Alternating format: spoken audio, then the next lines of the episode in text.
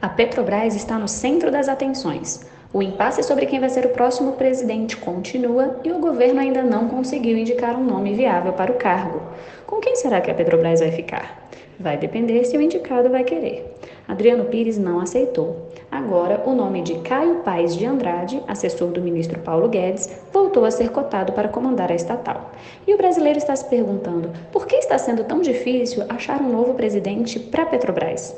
Além de estar sujeita a legislações rigorosas, a empresa tem capital misto e está ainda mais em evidência por causa da política de preços praticada atualmente. Mudar esses cálculos não é tarefa simples e é importante que a empresa siga os valores internacionais. Isso explica um pouco da dificuldade de encontrar um novo presidente. Esse foi o nosso resumo de hoje. Bom almoço e até amanhã.